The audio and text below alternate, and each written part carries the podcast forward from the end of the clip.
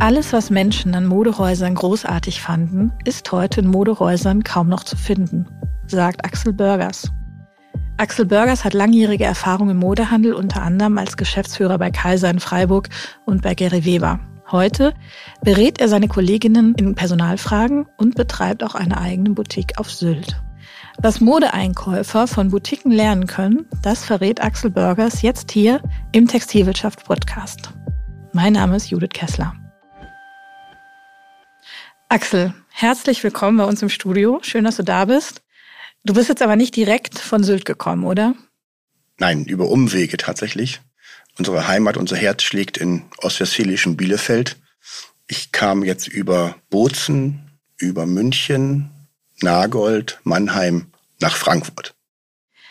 Axel, du sagst, du siehst sehr viel Monotonie auf den Flächen in den Modehäusern. Wie viel Flächenmonotonie hast du denn auf deiner Reise gesehen?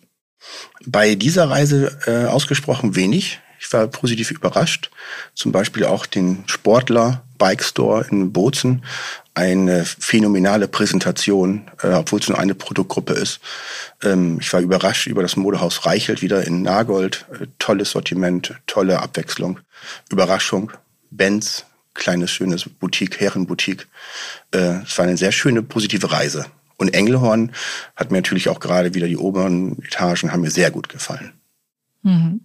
Aber du sagst, es ist nicht in allen Modehäusern so. Nein, natürlich nicht. Ähm, alle sind getrieben äh, von Erfolg und von, von Leistungskennziffern. Und oftmals ist eben das, was gut geht, vielleicht langfristig nicht gut. Und das sieht man immer öfter. Wie konkret sieht man das denn auf den Flächen? Überall fast, würde ich sagen. Also die Wachstumsstrategien damals von allen Systemlieferanten und auch heute von Only, ähm, die sieht man ja überall und die verkaufen sich auch diese Sachen. Nur es ist die Frage, ist es langfristig wirklich gesund? Aber wenn du sagst, die Flächen sehen langweilig aus, beschreib uns doch mal eine langweilige Fläche. Was ist, was ist das? Sind das dann diese Ärmelparaden, Pyramidentische, was sich da aufbaut? Was kritisierst du konkret? Also wir fangen mal an mit wenn man durch die Messe geht und die Messe in Berlin, wo, was ich was, 200 kleine Brands sind, für nicht gut empfindet, weil die typischen deutschen Player fehlten. Also alle die, die in Deutschland mit allen Shops vertreten sind. Und wenn die auf der Messe nicht auftauchen und, ein, und dann das Einkaufsteam sagt, hm, die Messe ist langweilig, das kritisiere ich. Die Lust auf Neues, die Neugier, das Entdecken von, von Sachen. Und ähm, das wird sozusagen außer Acht gelassen, weil man seine Flächen, seine Partner und seine Konditionsrahmenverträge fest hat. Das kritisiere ich. Da beginnt das ja. Und dann erkennst du halt auf den Flächen, dass halt ein Shop neben einem anderen Shop ist und dass diese Shops auch alle funktionieren, das ist ohne Frage. Aber wenn man dann die Langweiligkeit sieht, eben von 9,90 Euro Tischen, ein Produkt in zwölf Farben, in richtig schönen Stapelhöhen, dann wird das gekauft klar. Aber es ist langfristig, trägt nicht zum USP eines Handelshauses bei. Also McDonald's verkauft auch jeden Tag Pommes und Burger. Jeden Tag.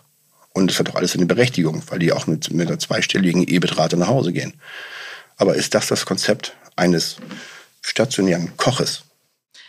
Naja, aber die brauchen unter Umständen auch eine anständige EBIT-Rate, um ähm, überhaupt bestehen zu können. Also eine gewisse kaufmännische Basis muss sich ja erarbeitet werden, um möglicherweise dann äh, Raum für kreativen Einkauf zu schaffen, oder nicht?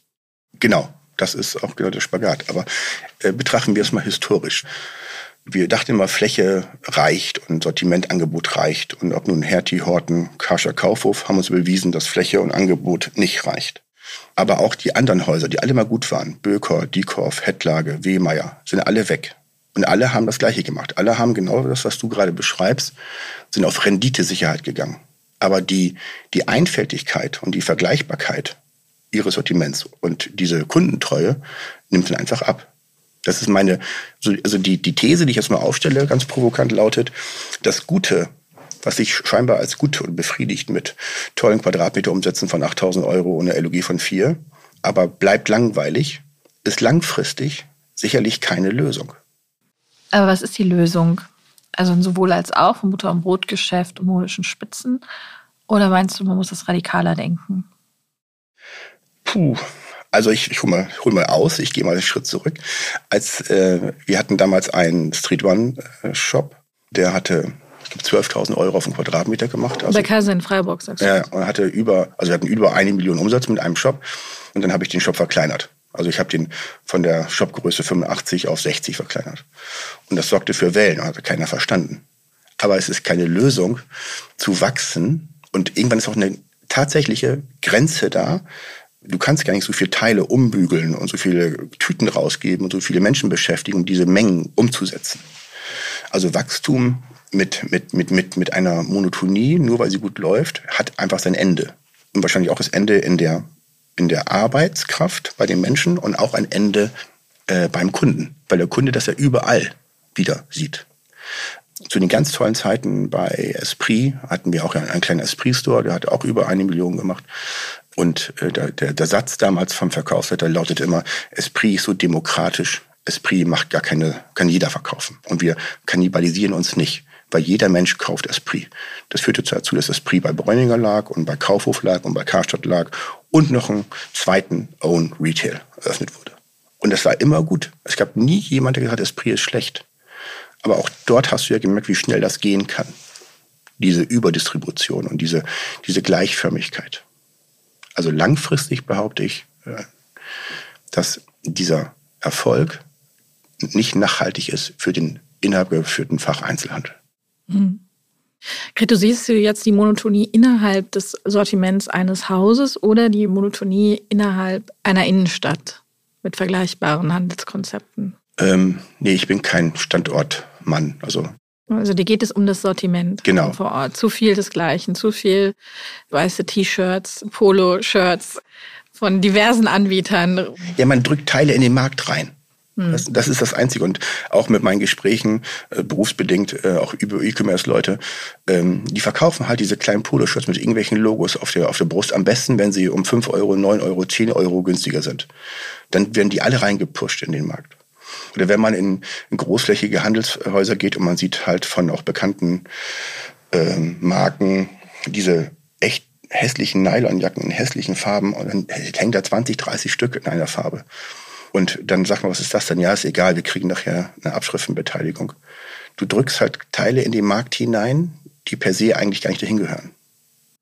Ja gut, aber da würde man jetzt sagen, ganz naiv, ja, der Kunde, der will das ja. Da gibt es einen Bedarf und den decken wir. Und genau, ist die Frage, ob du diesen Bedarf decken willst. Also willst du Pommes und Hamburger jeden Tag verkaufen?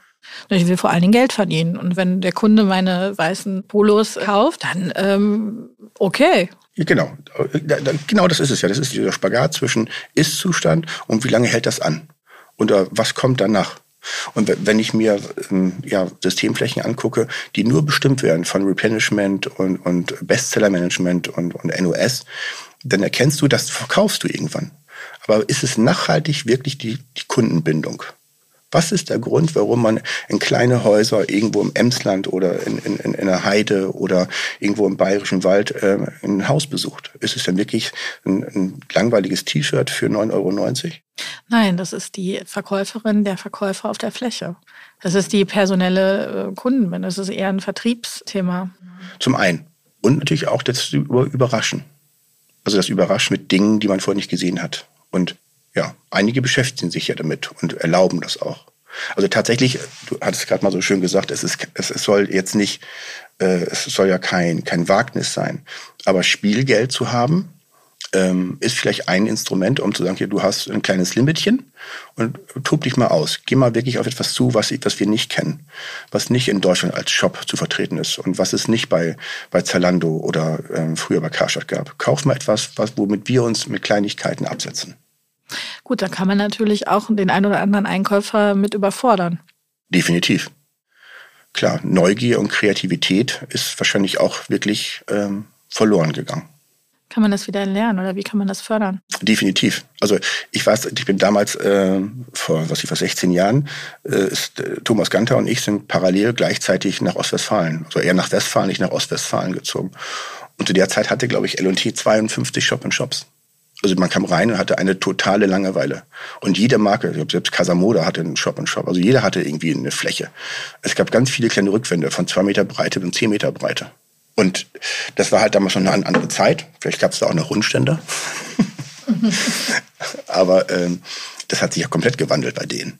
Also es ist ja durch und durch Erlebnis und Stöbern und selbst gebrauchte Louis Vuitton-Handtaschen oder irgendwelche Sonnenbrillen und so. Das ist ja alles ganz anders geworden. Also das, daran sieht man ja, dass diese Entscheidung und ähm, einen anderen Weg zu gehen auch richtig war. Die Frage ist aber auch, wie bringt man Einkäufer dazu, wirklich äh, kreativ einzukaufen, wenn die Rahmenbedingungen gar nicht so aufgestellt sind, äh, dass ähm, Kreativität in irgendeiner Form honoriert wird. Also für Kreativität gibt es ja keine KPI, äh, Tantiemen sind aber sehr wohl an Abverkaufsquoten etc. gebunden. Also wo, wo setzt man da an? Puh, jede Firma ist anders. Also wo man ansetzt, kann ich dir jetzt so konkret auch nicht beantworten. Aber tatsächlich, was du beschreibst, ist, das ist real ähm, egal auf welcher Cheftagung man mit Menschen spricht, jeder redet von, ähm, von, von Neuerungen oder vielleicht von neuen Glühbirnen oder von neuen Kassensystemen oder so. Aber ähm, mit neuen Marken hat man es nicht so. Und trotzdem denken sie, man ist äh, auf einem guten Weg oder man hat eine, man hat eine Kultur äh, der Mode im Unternehmen. Aber ähm, tatsächlich ist es so, die, die Kultur äh, folgt der Struktur. Und das bedeutet, wenn fast alle Verträge, Mitarbeiterverträge ausgelegt sind auf Erfolgskennziffern wie erzielte Spanne, Abverkaufsquote und LOG, dann bleibt natürlich kein Spielraum mehr für diese Person, anders zu handeln. Und ähm, daraus ergibt sich dann halt wieder dann diese, ja, die, diese Gefolgschaft. Ich gehe dahin, wo ich weiß, ich kriege eine Rücknahmevereinbarung, ich habe eine gezielte, garantierte erzielte Spanne und da gehe ich dann hin.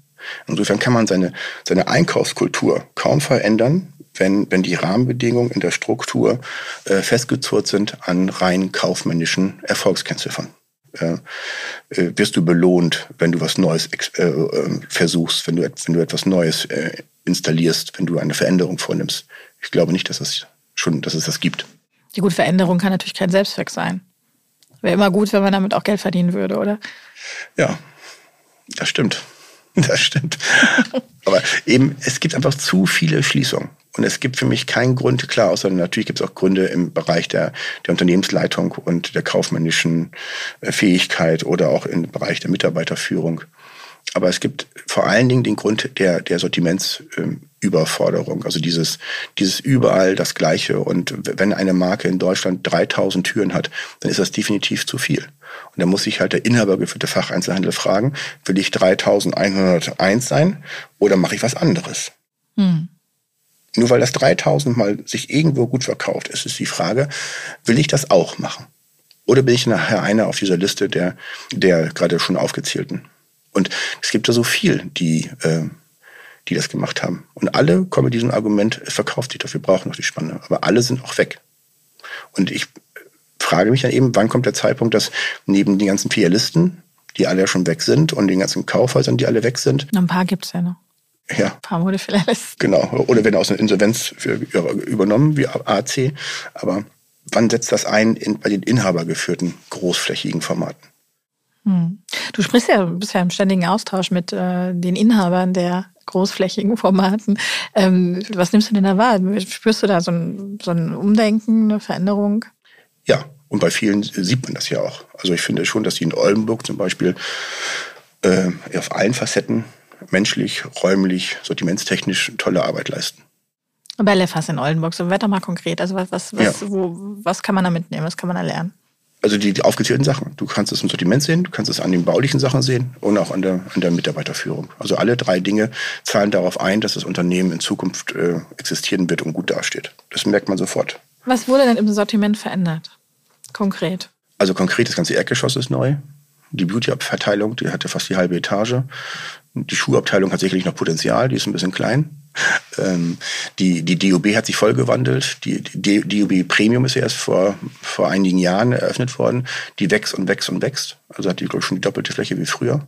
Gut, das ist ja ein Trend, den Trading up und, und sich nach oben zu orientieren, das ja in diesen Zeiten machen viele. Die Frage ist, was mache ich denn im Erdgeschoss, also im äh, Main, was bei vielen ja besetzt ist mit, mit Mainstream-Labels, wo ich natürlich eine sehr hohe Preissensibilität habe, möglicherweise bei der Kundin, also wo die, die Beschränkungen, der Raum, innerhalb dessen ich agieren kann, kreativ äh, Sortimente entwickeln kann, ähm, äh, ja doch sehr beschnitten ist. Was mache ich denn da? Das stimmt, gute Frage. Kann ich dir nicht sagen. Also kann ich dir echt nicht sagen, wie man da konkret rangeht, aber was ich zum Beispiel, also ich, keine Lösung für alle Erdgeschosse dieser Welt, also definitiv nicht. Aber dann wärst du reich, Axel. Ja, das mache ich sofort. Nee, aber ja, wir hatten schon mal eine, eine, eine tolle Suche, da ging es um eine Einkaufsleiterposition, wirklich tolles, tolles, tolles, großes Modehaus. Äh, und da habe ich auch mit vielen Kandidaten gesprochen, mit ganz vielen renommierten Häusern. Ähm, und eine der Fragen war auch, wie würdest du zum Beispiel eine Vintage-Abteilung aufbauen? Hm. Oder haben sie sich mal Gedanken gemacht, wie man mit, mit Vintage Geld verdienen könnte? Und da kam äh, wirklich, äh, ich glaube, von niemandem etwas. Ähm, weil das ganz weit weg ist von dem, wie wir jetzt agieren, wie wir handeln. Also warum denn nicht? Also ich, ich muss mal so, man muss ja schräg sein, um auf was Schräges zu erzielen. Mhm. Oder was Neues zu erwirken. Und jetzt sieht man ja, alle, die so eine, so eine Second Life Abteilung machen, egal wo, Sporthaus oder Modehaus, die werden ja äh, geplündert. Also die kriegen ja nicht genügend Ware zurück, also im Ankauf, um die, die, die Regale wieder zu füllen. Ähm, vielleicht ist das ein, also ich, ich bin jetzt kein ja. Unternehmensberater. Ne? Bin ich nicht. Aber das ist etwas, was, was mich beschäftigt. Oder auch mehr Aha-Effekte. Wir waren mal mit unserer kleinen Gruppe da in, in Zoll und ein ganz klassisches äh, konservatives äh, Haus öffnet morgens die Türen, alle mit Tresen und Handschuh und über Teppichboden und Holzmöbel mit Messing, also sehr bieder und gediegen und Konnichiwa und so. Und dann gehst du dann ähm, in den Fahrstuhl rein, fünfte Etage, die Tür geht auf und da oben war ein Fischmarkt. Echt, Fisch. Alles war gefliest. Oh, hast du den Überraschungseffekt? Ja, aber auch viel, viel mehr. Also das ist ja, das Schlimmste ist ja in der sogenannten Stilwelt, wenn sich die Gleichförmigkeit der Kollektion sie wiederholt. Also ob nun aus, aus Rottendorf oder aus Heidelberg oder so, du hast immer das Gleiche. Und alle sind nebeneinander. Also wie soll der Kunde dann wissen, wo er überhaupt hin soll? Also das ist ja gar, spielt gar keinen Grund. Also es gibt keinen Grund, diese ganze Marken nebeneinander aufzureihen und sagen, es ist meine Stilwelt Modern Woman. Denn die Wahrnehmung von Menschen erhöht es dann, wenn du die Gegensätze hast. Also Beispiel schwarz und weiß oder bunt und, und schlicht. Dann weiß der Kunde, da gehe ich hin, da fühle ich mich angesprochen. Aber diese, diese Stilwelten, die immer so hier dargestellt werden, dass es so eine Art Modeleitsystem gibt, die führt eigentlich zur, zur Verirrung, weil man die Wahrnehmung nicht mehr hat. So, und jetzt, jetzt komme ich zurück auf mein, auf mein Beispiel mit, den, mit der Fischetage. Da gab es auch noch mehr, auch Kräuter, Gewürze und Brot und so. Aber das war einfach ein Boah-Erlebnis. Hm. Jetzt würden natürlich wieder 99 Prozent der Zuhörer sagen, wie sollen wir den Fisch verkaufen? Ja, genau. dieser Transfervorgang, was kann man daraus machen? Was kann ich daraus tun? Oder mache ich mal tatsächlich äh, im Modehaus in, in, in irgendeiner Welt, was ich was, eine, eine, eine Fahrradreparaturannahme? Was weiß ich? Aber warum nicht mal anders denken dürfen? Und dann auch sagen, okay, ist das vielleicht wirklich ein Weg? Sind wir dann wirklich anders? Was ist in meiner Region? Sicherlich ist äh, im, im Harz hast du vielleicht andere Voraussetzungen als ähm, in, im schönen Ostfriesland. Aber mhm. irgendwas kann man da bestimmt tun. Mhm. Also mehr Service, mehr Events, um die Flächenmonotonie aufzubrechen. Aber dann liegt die Lösung ja eigentlich weniger im Sortiment selbst, oder? Wir sind Händler. Und vor allen Dingen sind wir Entertainer. Und wir sind Menschen, die die Zeit füllen auf der Fläche. Denn das, was wir wirklich tun, ist ja nur eins. Wir, wir, wir, wir schaffen den Leuten äh, ein, also ein Einkaufserlebnis oder einfach nur eine schöne Zeit. Also wenn es nur darum geht, Ware zu verteilen, dann müssen wir eine Conversion Rate haben von, von 90. Haben wir nicht es geht darum, dass die Leute einfach bummeln und Zeit verbringen. Und das merke ich bei mir ja auch, dass es die, die größte Aufgabe ist, diese Gastgeberrolle.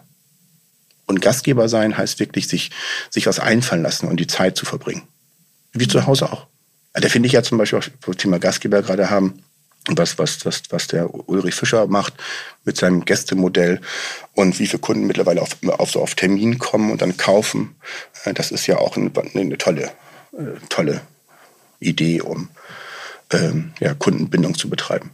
Dann sind wir wieder beim Sales. Also trumpft am Ende dann doch Service-Sortiment. Warum die Menschen nachher zu uns kommen, ist halt das, das Angebot, die Ware. Also mit einem guten Gefühl, das Teil kommt in die Tüte, gehen die Menschen glücklich nach Hause.